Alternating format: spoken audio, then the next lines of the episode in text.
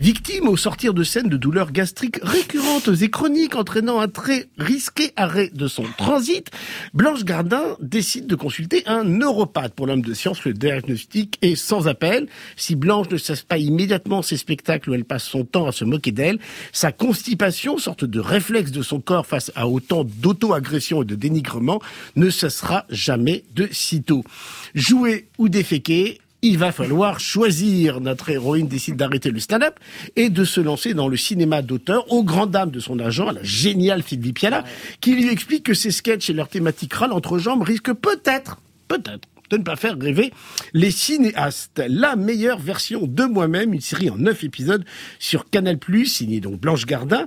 Après Virginie Efira dans Off Prime ou encore Éric Judor dans Platane, la très caustique Blanche Gardin joue ici son propre rôle dans ce faux docu aux allures de télé-réalité où Gardin, plutôt que de temporiser son humour graveleux et gynécologique, enfonce le clou et se moque de l'égotisme démesuré des vedettes et de notre course effrénée au bien-être. Une série où chaque détail de son appareil digestif nous est dévoilé dans un humour féroce, maso et bien scato.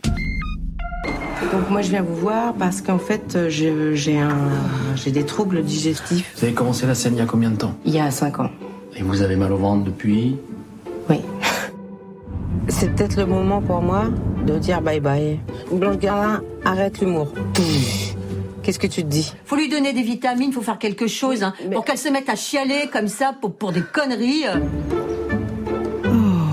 Qu'est-ce qui t'a fait vriller comme ça, toi J'emprunte un autre chemin là, j'emprunte un chemin de lumière en fait. Dès que j'aurai euh, quelque chose à partager, je le ferai ici et ce sera une belle aventure. La meilleure version de moi-même, une série pour proctologue créée par Béatrice Fournera, Noé Beupré, qui avait travaillé sur la série Parlement, et Blanche Gardin, qui tient le rôle principal, qui en réalise la moitié des épisodes. Elle tient la vedette, enfin, elle partage un peu la vedette avec Paul Moulin, Louis Seca et Émeric Lompré, chroniqueur sur notre antenne. La presse est plutôt enthousiaste. Pour Télérama, c'est une œuvre radicale, comme on en voit trop peu sur le petit écran français. Pour Libération, meilleur titre de la semaine, Cerise sur le scato. ah, bravo. Bravo. C'est une série qui ne peut que troubler à force de jouer avec insistance sur la frontière entre rire avec et rire contre. Oui, mais tout ça, c'est la note d'intention. Qu'en est-il de la Mm. concrétisation sérielle? Ava C'est vrai qu'on ne peut être que troublé hein, euh, par euh, cette série. Alors moi, il y a des, elle m'amuse par endroits on a parlé de de la séquence avec Sylvie Piala qui est productrice dans La Vie et qui joue ici l'agent de Blanche Gardin qui est absolument délicieuse. Évidemment, le mélange de névrose, d'autodérision et d'autofiction, bah j'y suis sensible parce que ça m'a rappelé euh, certains sketchs de Woody Allen qui lui aussi a fait du stand-up hein, pour commencer, et certains de ses films aussi. hein, J'y ai pensé comme Harry dans tous ses états. Et là, c'est un peu Blanche dans tous ses états. Je suis plutôt fan de ces seuls en scène, voilà, parce qu'elle mord dans les mollets du politiquement correct avec beaucoup de talent. Et là, la série commence justement quand le spectacle est fini, quand Gardin sort de scène, quand elle quitte son costume et qu'elle euh, enfile sa, tenue civile. Donc c'est Blanche sans artifice, mais avec effectivement de méchants problèmes gastriques. Et donc on part à la recherche des origines de ces maux d'estomac, en caméra embarquée, en mode gonzo. Voilà, elle est tout le temps suivie par une petite équipe euh, dont on n'oublie jamais la présence, une petite équipe de tournage. Elle raconte à travers ce personnage l'éveil béat son alter ego fictif aux causes modernes. hein. Alors le féminisme, euh, l'inclusivité, en gros tout ce que les boomers mettent dans le panier du wokisme. Voilà, le truc c'est qu'en fait j'arrive jamais vraiment à savoir de quel côté de la route je marche. Euh, Est-ce que je regarde une série qui se moque de ceux qui disent ah bah aujourd'hui on peut plus rire de rien, ou est-ce que je regarde une série qui se moque de ceux qui pensent qu'on ne peut pas rire de tout aujourd'hui? Je sais pas si je suis très claire, mais c'est vraiment Non, non, voilà. euh, Et ben vous j'y ai bien.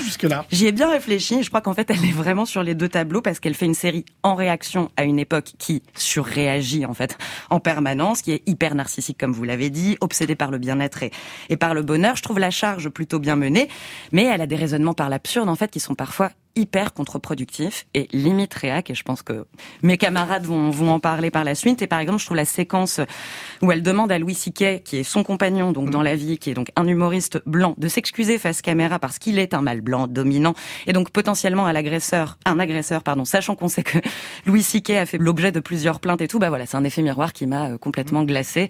J'ai beaucoup de réserves parfois ça passe parfois ça casse. C'est dommage ici je la trouve moins inspirée Nous allons passer tout de suite la parole à Benoît Lacan. Je vais juste rectifier, c'est Noé Debré, pardon, qui a travaillé sur la série Parlement, qui fait partie donc des auteurs de cette meilleure version de moi-même. Cher Benoît. Eh ben, moi, je suis très déçu d'abord euh, parce que Blanche Gardin, je l'ai vue sur scène et que je trouve que sur scène, parfois, avec une réplique qui claque, eh ben, elle fait rire dix fois plus que là, en neuf fois 25 minutes, où je n'ai pas ri une seule fois. Et pourtant, je suis bon public, je ris aux blagues de Xavier.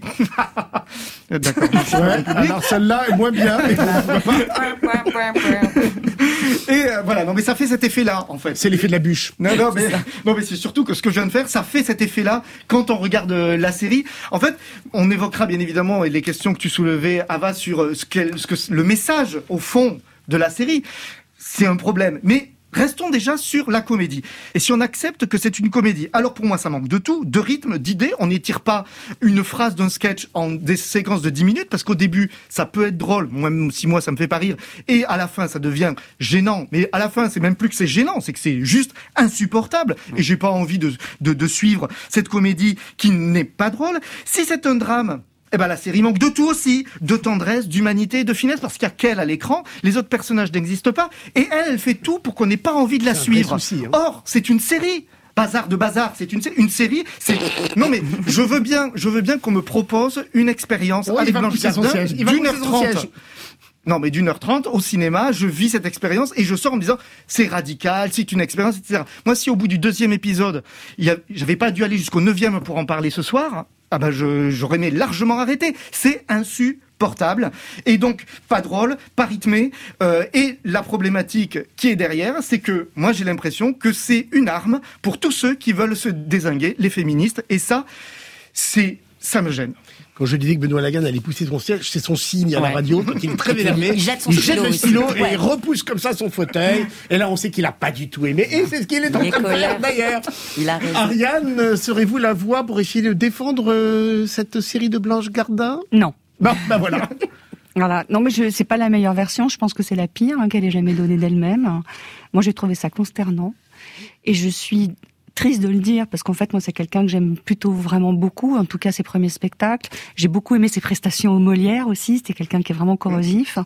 Et là, en fait, moi, j'ai eu l'impression de regarder, et je vais être très honnête avec vous, j'ai pas dépassé le quatrième épisode, parce qu'à un moment donné, voilà, on n'est pas obligé de s'afficher ça. mal, hein, voilà, mal. Non, c'est un égo trip, très paresseux. Je dis ça parce que mes petits camarades, vous l'avez pas évoqué, mais je trouve quand même qu'elle recycle la plupart de ses vannes et de ses sketchs hein, dedans. euh, Donc voilà.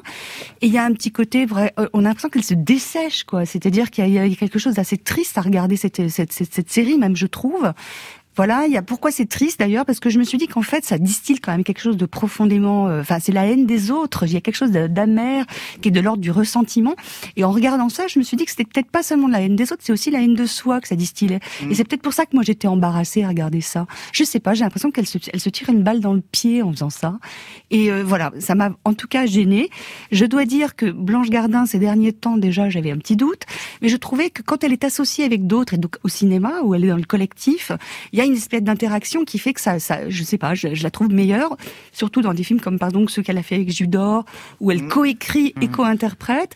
Il y a un Problemos, par élément- exemple, voilà, c'est Problemos, pour ne pas le citer, qui est vraiment. Et, et là, elle recycle les mêmes choses et les mêmes vannes et les mêmes ambiances, sauf qu'elle est toute seule.